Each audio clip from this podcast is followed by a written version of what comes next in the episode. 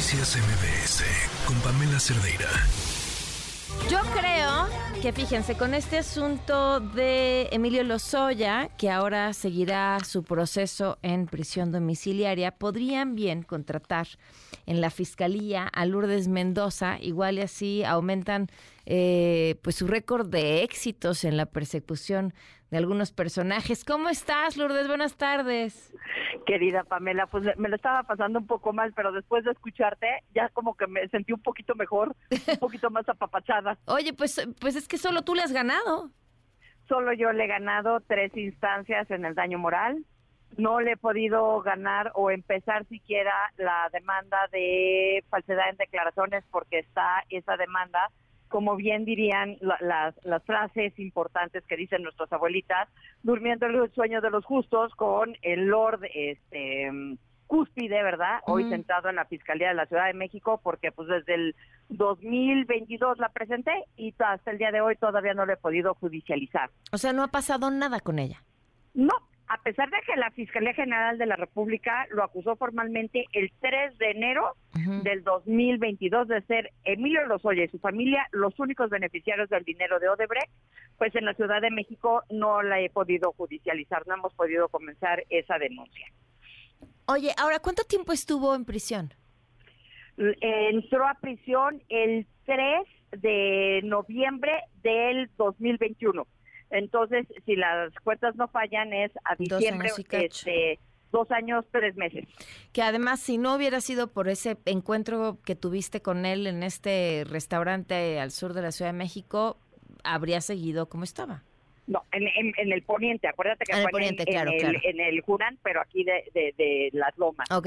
Exactamente. Lo que sucedió es que la fiscalía, como en todos los casos, no ha hecho bien la integración de las carpetas. Y en el caso de Emilio Lozoya estaba muy claro lo que querían, tener un teatro judicial. Emilio Lozoya es un criminal confeso, eso todos lo sabemos, la fiscalía ya lo acusó, sabemos que el dinero está en sus cuentas y que el dinero que falta es porque está este, en, las casas que compró, ¿no?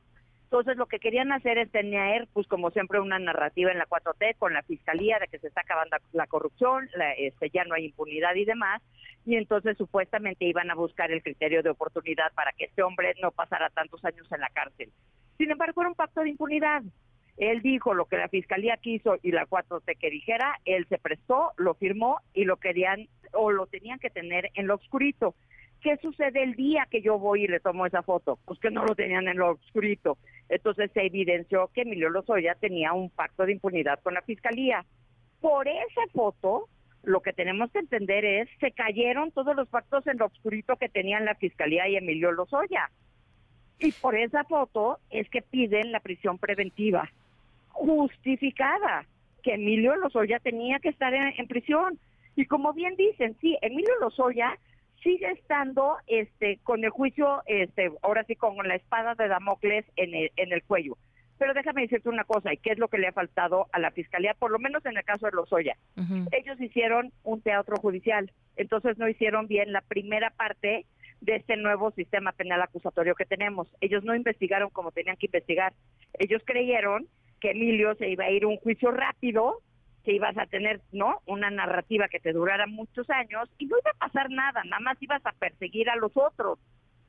¿Y qué sucedió? Pues que con la foto cambió la historia y pues evidentemente Emilio Lozoya y sus abogados han logrado todas las chicanadas jurídicas que te podrás imaginar y ahorita le cambiaron la medida cautelar y pues sí, se va a ir a, no nada más a su casita, va a dormir en su casita y va a poder andar por toda la ciudad este, o todo el país.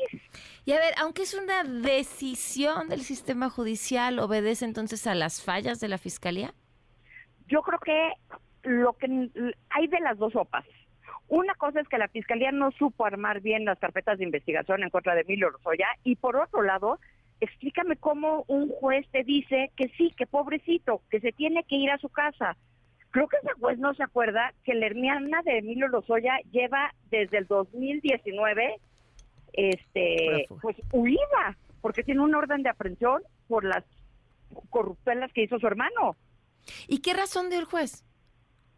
Pues el, este, en teoría es que nadie puede tener más de dos años en mm. prisión preventiva oficiosa, pero Rosario estuvo tres años por una por una licencia falsa que le fabricó la fiscalía o alguien la mandó a hacer. Ahora, ¿cómo crees que esto afecte esta narrativa de perseguimos la corrupción de los otros sexenios?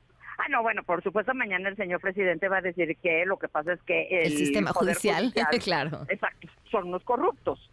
Nunca va a decir que lo que pasa es que la fiscalía tampoco supo armar bien la carpeta o que ellos se prestaron con Emilio Lozoya a hacer ese teatro judicial pero lo que estamos viendo es ridículo y lo que estamos viendo de alguna manera es decirle al Consejo de la Judicatura, no hay como, no hay como defenderlos. O sea, sus, sus sentencias nos están dejando más dudas que certezas. Y por otro lado le dice a la Fiscalía General de la República, mijo, eres al reír del pueblo de México. ¿Por qué? Porque ninguna de tus carpetas ha podido prosperar. ¿Por qué? Porque no las integraste como tenían que hacer. Es decir, todo lo hiciste en base de simplemente perseguir por el placer. Pues Lourdes, lo que sí me queda claro es que ahora sí no saldrá a comer.